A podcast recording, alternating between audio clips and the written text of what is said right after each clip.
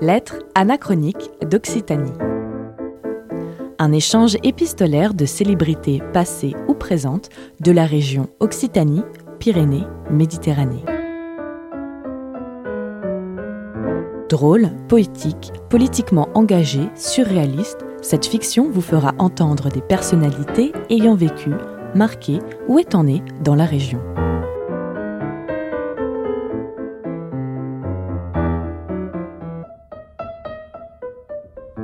Lettres anachroniques d'Occitanie, une fiction radiophonique proposée par le collectif des radios libres d'Occitanie et la région Occitanie-Pyrénées-Méditerranée. Lettre de Frédéric Bazille, peintre, à Georges Auric, compositeur.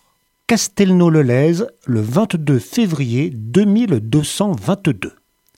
Cher monsieur Auric, excusez cette entrée en matière un peu courte et conventionnelle, mais je ne saurais me permettre plus de familiarité aujourd'hui. Pour autant, je vous crois chaleureux et espère bientôt oser vous appeler Georges, en toute simplicité.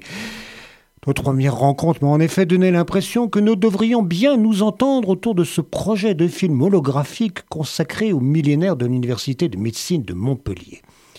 Si je me permets de vous importuner, de chercher le soutien d'une possible amitié, c'est que je suis fort inquiet de ce que je vais faire à Montpellier pendant ces six mois. Je vous aurais volontiers reçu sur notre domaine de mérique, mais le nouveau propriétaire, ou plutôt ses représentants, car il s'agit, à ce que j'en ai compris, d'un consortium sud-africain, m'ont visiblement pris pour un demeuré lorsque je me suis présenté à eux pour retrouver ce qui fut notre maison de famille. J'ai tout de même été admis dans notre ancien domaine, mais comme simple visiteur du parc, aux seules heures autorisées. À ce que ma mémoire un peu défaillante a pu en retenir, le jardin n'a pas tant changé après tous ces siècles. Ah, par contre, on ne peut en dire autant des alentours, et en dépit de tous mes efforts, je ne reconnaissais pas grand-chose des vues que sa position nous offrait et que j'avais plaisir à peindre. Peut-être savez-vous que j'ai un peu étudié la musique dans ma jeunesse, comme tout le monde à l'époque. J'aimais à découvrir les nouvelles partitions du temps à quatre mains avec un ami proche me rendant au concert aussi souvent que possible. Ah, bien entendu, je ne pouvais alors pas avoir connaissance de votre musique, mais la découvre aujourd'hui avec un réel plaisir. À travers elle, j'apprends un peu à vous connaître, confirmant les sentiments et impressions de notre rencontre. Si je peux me permettre un accès de franchise, j'avouerai que votre musique me porte à sourire de par l'ironie et la franchise que j'y perçois, justement. Euh, je gage que cela ne devrait pas trop vous contrarier. Mais quelle nouveauté pour moi. Lors de mes derniers séjours parisiens, les passions commençaient à se déchaîner autour des premiers opéras de Wagner, dont j'avoue m'être un temps entiché. Note. Dans une lettre à sa mère au début de l'année 1870, Basile écrit On va jouer dans une quinzaine de jours Lohengrin de Wagner à Bruxelles. J'ai déjà une place retenue par un ami du compositeur Peut-être aussi aurais-je un parcours gratuit sur le chemin de fer.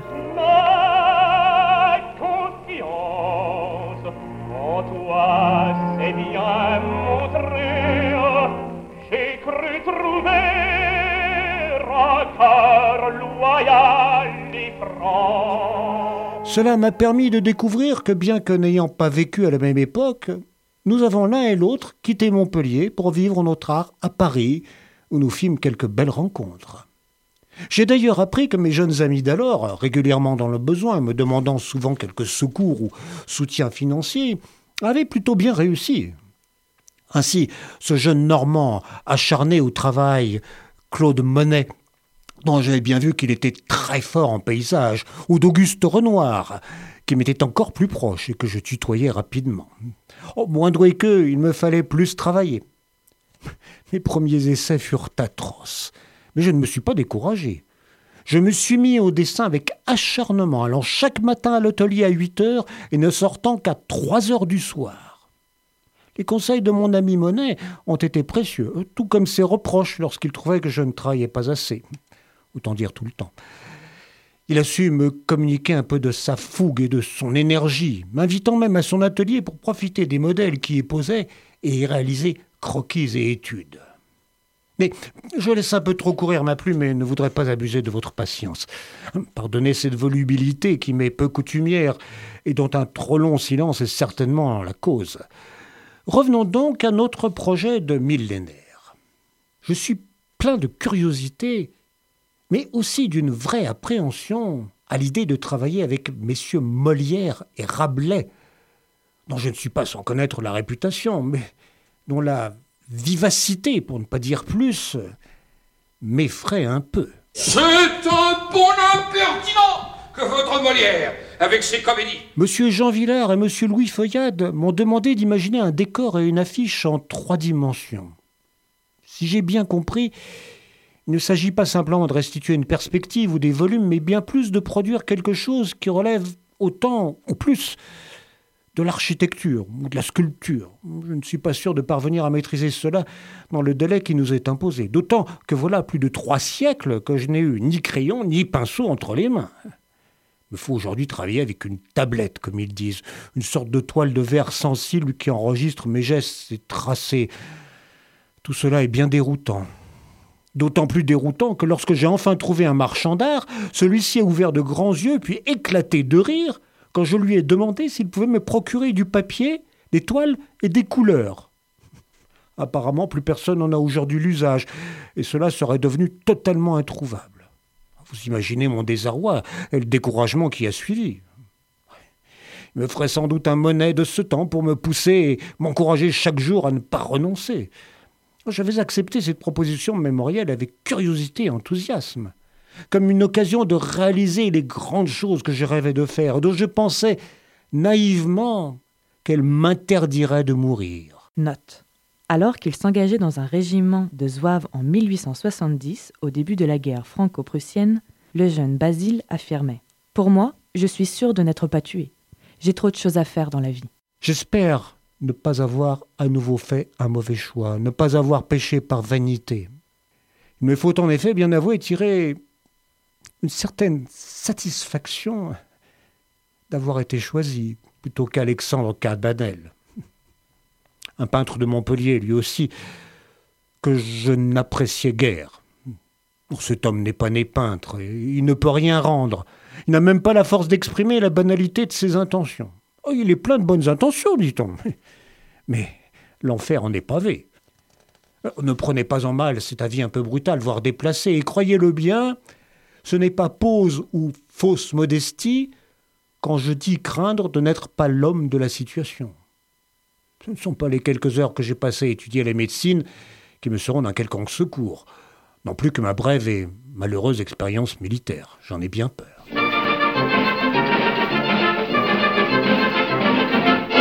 Depuis que je suis militaire, ce n'est pas rigolo entre nous. J'ai beau vouloir me remonter, je souffre de tous les côtés. J'ai la rate qui se dilate, j'ai le foie qui est pas droit, j'ai le ventre qui se Si je comprends le besoin d'une affiche, pourquoi cependant tenir à imaginer un décor artificiel alors que nous ne manquons pas de lieux pour réaliser ce film? Des lieux dont l'esthétique ou l'insymbolique serait plus appropriés que ce que je pourrais imaginer.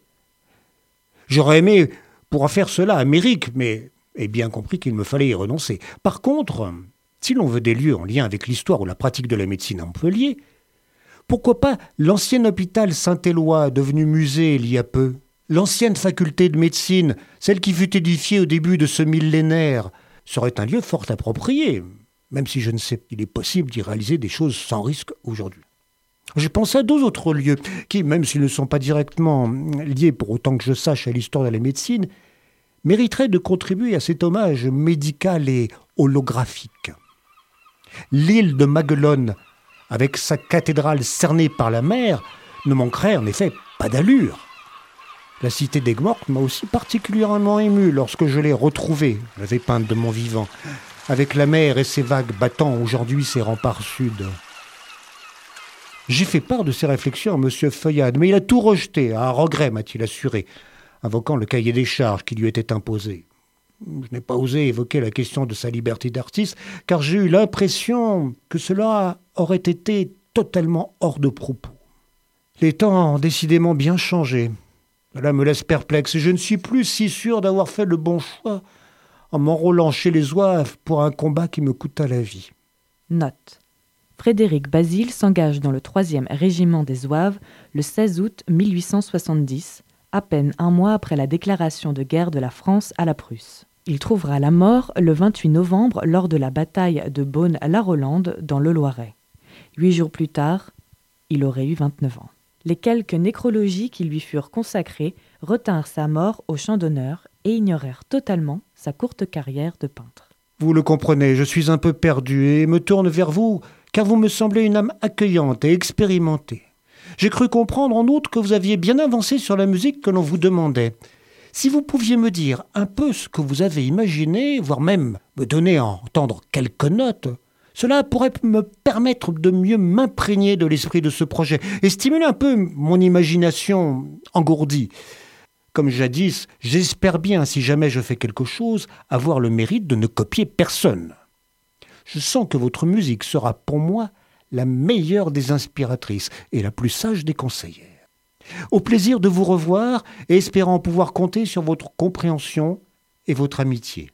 Ne manquez pas de transmettre mes hommages à vos amis musiciens si vous en avez l'occasion. Votre dévoué Frédéric Bazille. Post-scriptum. Je m'inquiétais de ne voir que des hommes travailler sur ce projet. J'apprends que mesdames Sarah Bernard et Bernadette Lafont, dont j'espère pouvoir réaliser un portrait, en seront aussi. Voilà qui me rassure. Combien de câlins, combien de châtaignes, il a fallu poil au nez. Combien de baisse-mains et combien de peines pour faire une belle fille comme moi. C'était Lettres anachroniques d'Occitanie, une fiction radiophonique proposée par le collectif des radios libres d'Occitanie et la région Occitanie-Pyrénées-Méditerranée.